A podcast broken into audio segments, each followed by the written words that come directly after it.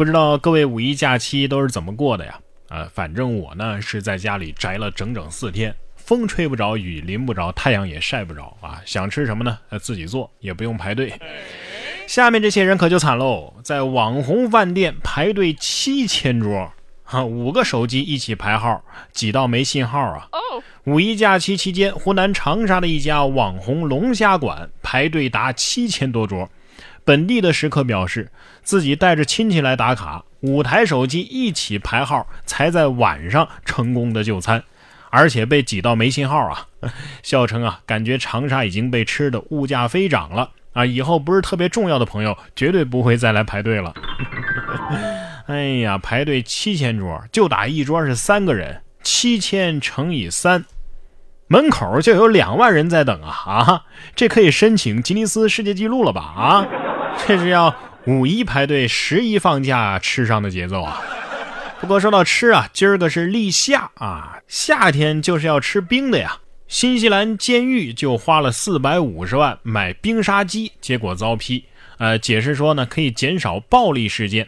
新西兰政府啊，近日花了一百万新西兰元，合人民币呢，大概就是四百四十九万，干嘛用呢？为监狱购置冰沙机。结果遭到反对党的抨击啊，说这简直就是浪费纳税人的钱。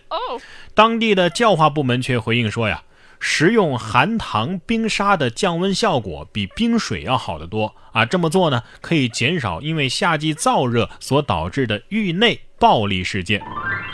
也对啊，让他们都变成快乐肥宅了，就就不那么苦大仇深了，是吧？哎，可是如果出现这样的情况呢，就是一个人说我还想喝，把你的给我，结果另外一个人说我不给。然后就干起来了。不过呢，吃冰的东西确实有好处啊。英国科学家就说了，即便是主食，你把它放到冰箱里啊，再吃啊，就能够不发胖。如果你担心面包热量太高，可以把它放到冰箱里冷藏一下啊，过段时间呢再拿出来加热，面包还是那块面包，但是热量已经少了很多。哈 哈近日 BBC 播出的纪录片《碳水化合物的真相》当中啊，证实这一结论的确是真的。而且在米饭、面条、土豆等等食品上都适用，所以这意思是，要吃就吃隔夜饭，对吧？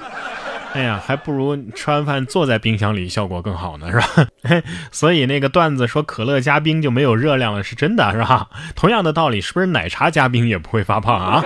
甭管吃什么啊，有句话说得好，吃自己的饭，流自己的汗。自己的事情自己干，靠天靠地靠祖宗不算是好汉。可是这位好汉，哎，不对，应该说是老汉啊！不但不吃自己的饭，还偷二哈的饭，说没养狗却偷走了二哈的口粮。六旬老汉解释说呀：“哎，我我还以为是大米呢。”沈阳市市民吴先生啊，养了一只哈士奇，他最近就发现呢，他网购的狗粮总是到货之后呢，还没等取回家呢，就丢了。警方接到报案之后啊，调查发现，快递员将吴先生的快递啊是放在园区的超市的临时存放点之后就会离开。有一名六十多岁的男子啊，随后呢就把这个快递给拿走了。警方在嫌疑人秦某家呀搜出了多个被盗的包裹。经查呀，秦某没有固定的职业，他掂量着这个吴先生的口粮啊十分沉啊，估计是一袋大米，准备抱回家呀卖掉，然后换点钱花。目前，秦某已经被警方刑事拘留，案件正在进一步的审理当中。二哈心想：大爷，你这是想断我的口粮吧？啊！哎，大爷，要不您再去偷只二哈，这样的话，您偷的这狗粮啊就有用了啊！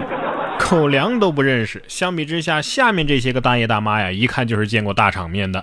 五一期间，这雅安不是地震了吗？搓麻的大爷大妈却很淡定，莫急啊，该我摸牌了。五月二号，四川雅安芦山县发生了四点五级地震，震感强烈。然而，在震感如此明显的情况之下，一群乐观的四川人依旧淡定地搓着麻将。但是，四川消防提醒了：地震来临的时候，一定要做好紧急避险措施，确保人身安全。也是啊，我感觉四川人民每次感觉到地震的时候，第一反应就是。只要地震别把我牌晃倒就行啊！让别人看光了牌了，那是真没法打了，是吧？哎呀，这不就是《流浪地球》里边地下城居民的日常吗？啊！打麻将没问题啊，但是打人就是你的不对了。五月二号，江苏常熟万达广场三楼发生了斗殴事件。警方通报称啊，万达广场内某武馆的员工和跆拳道馆的这个员工啊，因为散发广告单发生了冲突，造成了一人轻伤，六人轻微伤。目前，十五名涉案人员因为涉嫌寻衅滋事啊，都被刑拘。目前案件呢也在侦办当中。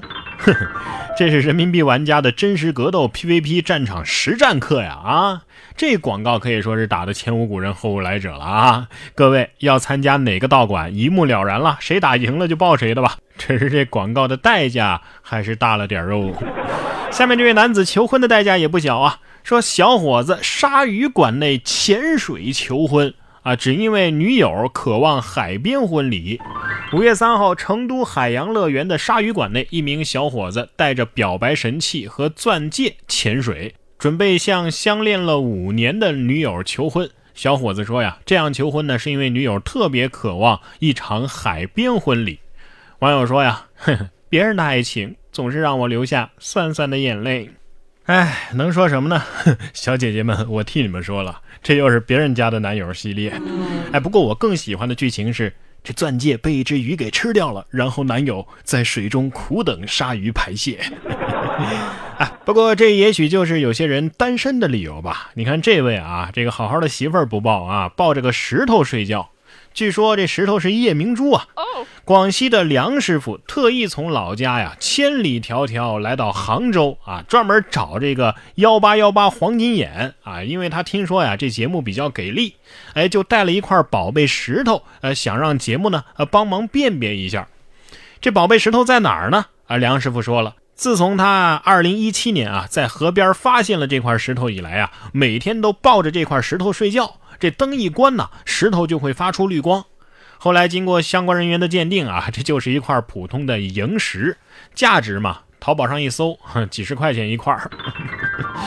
哎呀，这这个一般不是该找走进科学嘛，是吧？而且说不定能拍个上中下三集，也不枉你跑这么远。哎呀，还是说现在黄金眼这节目已经有黄金铜的作用了啊，能鉴宝。石头心里想了。我暗示的还不够明显吗？你只要拍个照片，在网上一搜，早就发现了。说完神奇的石头，最后我们再来看一看呆萌的海鸥。说海鸥成了路霸了，连续几天乱入监控，甚至还烧上了小伙伴。近日，英国某个路段的监控啊，拍到一只海鸥对着镜头摇头晃脑啊，并且已经连续几天啊飞到镜头前查看，俨然成了这个路段的路霸。啊，甚至有一天呢，海鸥还带上了自己的小伙伴，一起审视下方的道路情况。伦敦路况局啊，把这视频上传到社交网络之后，也是萌翻了一众网友啊。宝贝儿，我想闯个红灯，呃，麻烦你把摄像头给挡一下呗。好嘞，海鸥得说了，不好意思，我这也是授人鱼竿替人消灾呀。